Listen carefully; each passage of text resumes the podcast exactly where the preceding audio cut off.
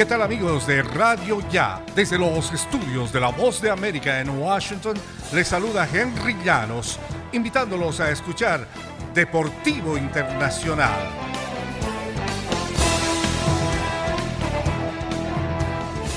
El Ministerio de Salud de Brasil informó ayer jueves que 66 personas vinculadas con la Copa América han contraído COVID-19, una alza de 13 infecciones respecto de la cifra reportada el miércoles. Mediante un comunicado, la dependencia indicó que de las 6.521 pruebas realizadas, 27 arrojaron casos positivos entre jugadores y empleados de las 10 selecciones participantes. Los otros 39 corresponden a empleados de la Copa. Brasil asumió la organización del torneo apenas dos semanas antes de su inicio, luego que Colombia y Argentina quedaron descartadas como coanfitrionas.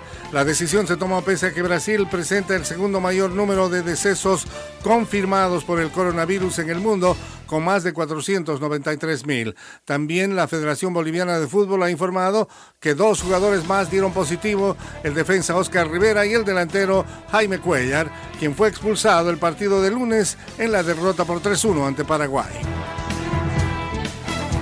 Y el pugilista Oscar de la Hoya anunció que volverá al cuadrilátero para una pelea ante el ex campeón de la UFC, Víctor Belfort. De la Hoya, de 48 años, pondrá fin a un retiro de casi 13 años el próximo 11 de septiembre en Las Vegas, para lo que se anticipa sea un combate de exhibición. El regreso del Golden Boy es con el apoyo de Thriller, un servicio de redes sociales que ha ingresado agresivamente en los deportes de combate en el último año de la Hoya no ha tenido una pelea desde que cayó ante Manny Pacquiao en diciembre de 2008.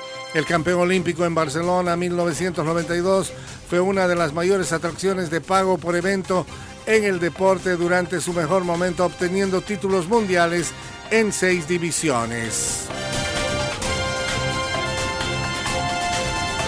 En el ambiente olímpico, de pie en su estudio, Miwako Sakauchi pinta remolinos en un pedazo de cartón y papel de dibujo usando los cinco colores designados como símbolo de los Juegos Olímpicos modernos. Tituladas Vórtice, sus pinturas muestran la ira, el miedo, la sensación de contradicción y violencia estatal por los residentes desalojados y los árboles talados para que se pudieran construir enormes estadios olímpicos, según dijo el artista. No puedo pensar en esto como un festival de paz. En esta situación es totalmente absurdo. La mayoría de la población japonesa se opone a la realización de los Juegos Olímpicos en Tokio el próximo mes en una pandemia, según han demostrado las encuestas.